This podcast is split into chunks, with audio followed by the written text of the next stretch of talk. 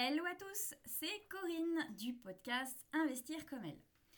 Alors, euh, tout d'abord, une petite présentation si vous euh, ne nous connaissez pas. Donc moi, je suis Corinne, j'ai 42 ans, je suis entrepreneur depuis 2017 et également investisseuse en immobilier.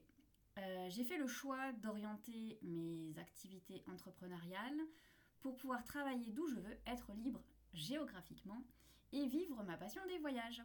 Je me suis associée avec Mélanie qui a 29 ans, qui est également investisseuse dans l'immobilier depuis 2018 et qui est entrepreneur. D'ailleurs, elle a quitté le salariat en 2021 pour vivre euh, pleinement son aventure entrepreneuriale et croquer la vie à pleines dents.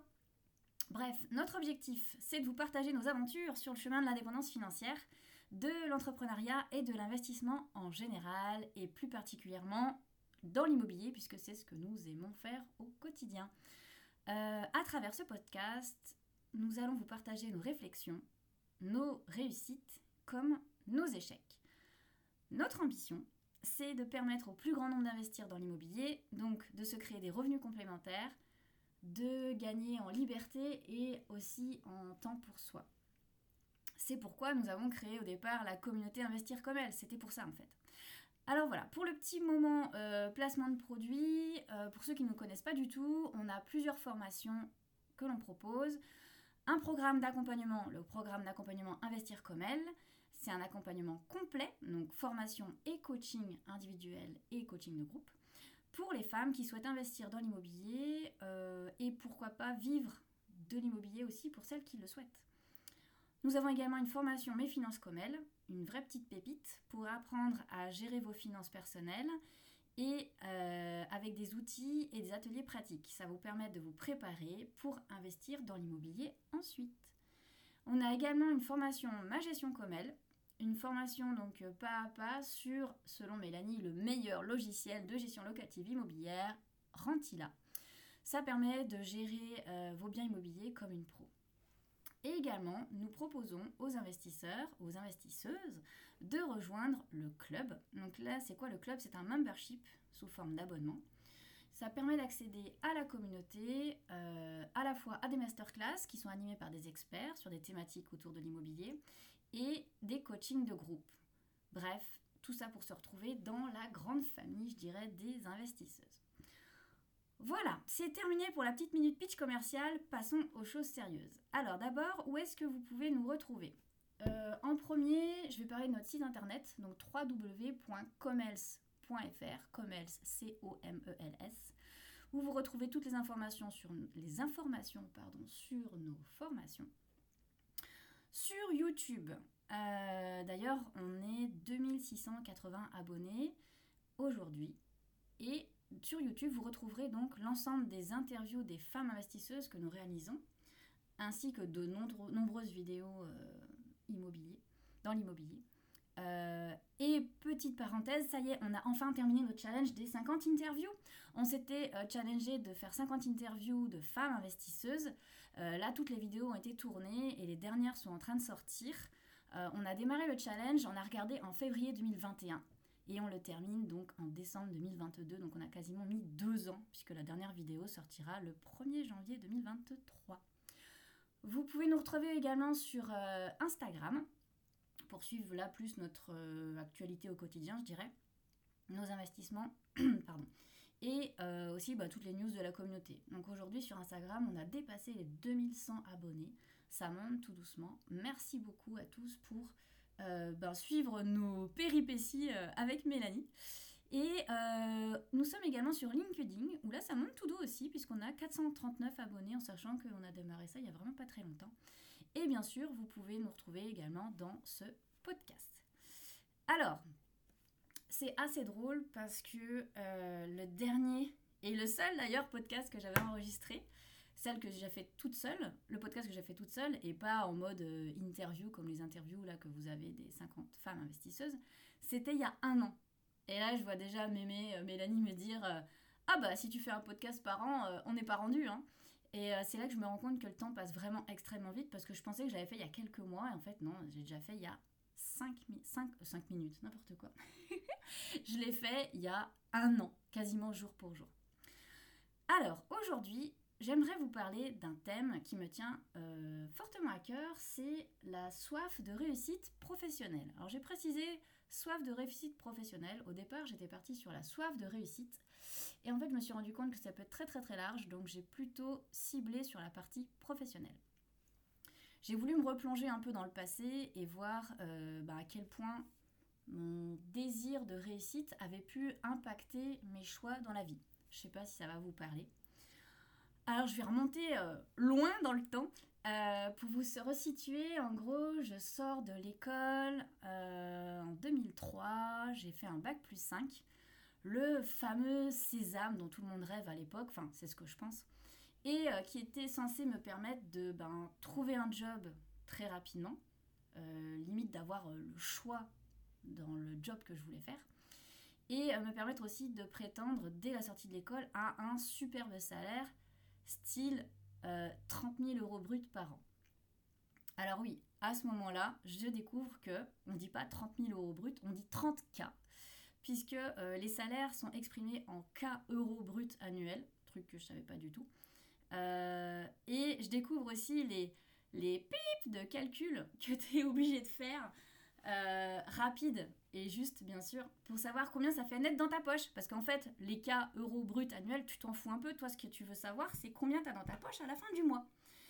Et euh, du coup, par contre, à l'époque, je sais pas vous si c'était ça, mais le brut annuel, les gens s'en servaient quand même pour se comparer c'est-à-dire savoir qui gagne le plus.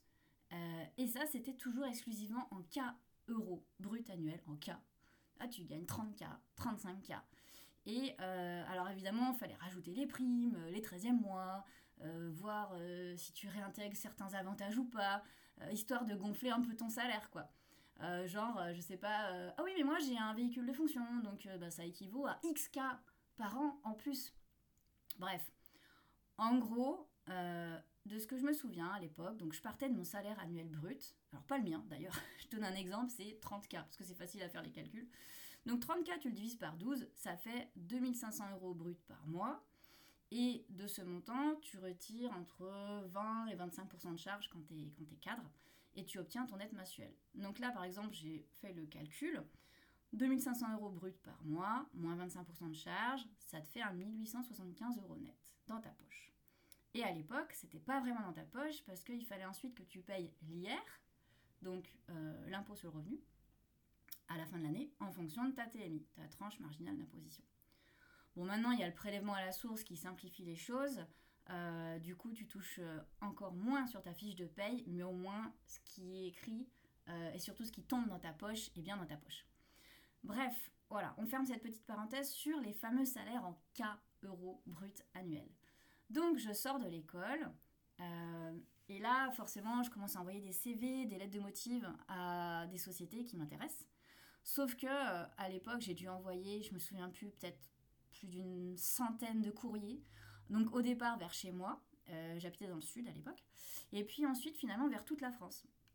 Et puis au début, c'est pareil, tu fais un peu la fine bouche, et puis au bout d'un moment, tu veux juste en fait choper un entretien, voire même au bout d'un moment, j'étais tellement désespérée que je voulais juste avoir une réponse, que les gens me répondent, parce que le nombre de CV où j'ai envoyé où j'ai même pas une réponse, c'était vraiment démoralisant. Et au final, ça a duré euh, peut-être plusieurs mois, entre 4 à 6 mois de mémoire, où euh, bah, j'ai fait des petits boulots en attendant. Et puis, euh, enfin, j'ai trouvé mon premier job. Donc, j'ai trouvé un premier job d'urbaniste au sein d'un cabinet en Haute-Savoie. Et donc là, euh, autant te dire que le salaire, bah en fait, tu regardes même pas à combien il est. Euh, tu te dis juste intérieurement merci, merci, merci de bien vouloir de moi, tout simplement. Et donc je me souviens qu'à l'époque, le poste était à 24K. Pour le coup, bah, le calcul c'est facile à faire, ça fait 2000 euros bruts par mois et euh, ça fait exactement 1540 euros net. je sais pas, mais moi, ce premier salaire, il m'est vraiment resté dans la tête. Et vous savez quoi? À l'époque, j'étais super contente parce que euh, bah, ça faisait pas très longtemps qu'on était passé du franc à l'euro. Et moi, dans ma petite tête, j'avais la barrière psychologique de gagner 10 000 francs. Et 1540 euros, ça fait à peu près, euh, un pouillem près, ça fait à peu près 10 000 francs. Alors oui, désolé pour ceux qui n'ont pas connu le franc, mais ça a été vraiment un élément marquant dans le début de ma carrière professionnelle, dirons-nous, parce que euh, en fait, Euh, ça a dû passer, je sais plus, 2001, 2002, un truc comme ça. Et j'ai eu mon premier job en 2003. Donc c'était euh, pile poil à ce moment-là. Et j'ai vécu vraiment le changement euro à, de franc à euro, pardon. Et non, et d'ailleurs, je suis passée, j'ai vécu un petit moment au Canada. Et donc j'ai fait de mémoire franc, ensuite dollar canadien et ensuite euro. C'était assez drôle. Enfin, bref.